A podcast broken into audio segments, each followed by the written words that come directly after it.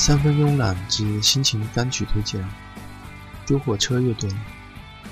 他们的音乐让我感到一种单纯的深刻。